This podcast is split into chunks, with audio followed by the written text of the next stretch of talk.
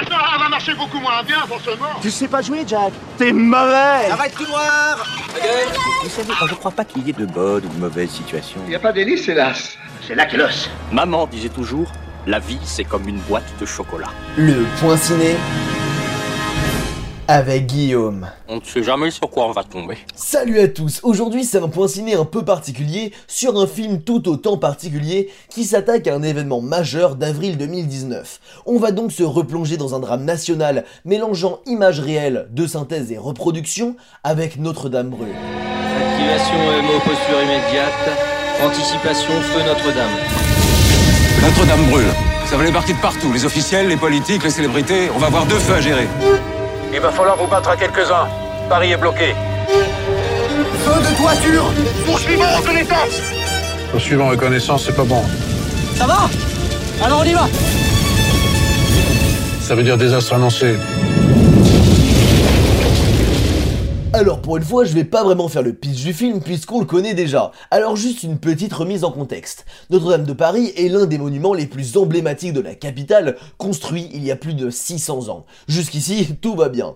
Mais le 15 avril 2019, un incendie touche la charpente en bois, puis rapidement la flèche s'effondre sur la toiture de la voûte principale. Bref, un drame. L'incident dure près de 15 heures avec le combat acharné d'une centaine de pompiers qui arrivent à sauver les deux tours, la façade principale, les trésors et œuvres d'art et surtout la structure globale. Mais le mal est fait, tous les médias du monde entier parlent du drame et on voit arriver tous les riches qui proposent des milliards et des milliards pour sa reconstruction. C'est drôle, quand il faut sortir de l'argent pour être médiatisé, ils sont là. Et en mars 2021, donc moins de deux ans après l'incendie, le président du pâté propose au réalisateur Jean-Jacques Hano de faire un film à base de montage d'archives à grand spectacle. Grand spectacle parce qu'il a eu un budget de 25 millions d'euros, dont 5 millions pour les décors de la cathédrale. Alors malgré sa peur qu'il n'y ait pas assez d'images variées pour un film de 90 minutes, il se fascine pour l'événement, ses contretemps, ses obstacles et ses dysfonctionnements. Alors il s'y met à fond, va essayer de collecter des infos et va échanger avec les sapeurs-pompiers de Paris.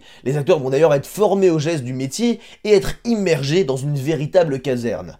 Pour les plans réels du film, il va récupérer des images provenant de médias, de journalistes, mais également de passants. Il va d'ailleurs recueillir des vidéos amateurs d'embouteillage en Paris le soir de l'incendie ou de foule d'autres pays regardant la catastrophe à la télé. Mais alors pour les vraies images du film Eh ben déjà le film a été tourné dans pas mal de cathédrales différentes, Sens, Amiens, Bourges ou encore la basilique de Saint-Denis, mais à un moment la cathédrale, bah faut bien qu'elle brûle. Alors non, ça n'a pas été fait en effets spéciaux, à part rajouter un peu de fumée, des flammes quand c'était impossible sur le plateau, enlever des câbles ou des tuyaux d'alimentation en eau, mais c'est tout. Et tourner avec du feu, eh ben c'est pas facile. Alors les caméras ont été ignifugées et adaptées pour résister au feu, et des parties entières de la cathédrale ont été reproduites à Saint-Denis ou à Brie-sur-Marne à échelle réelle, soit 25 à 30 mètres de haut.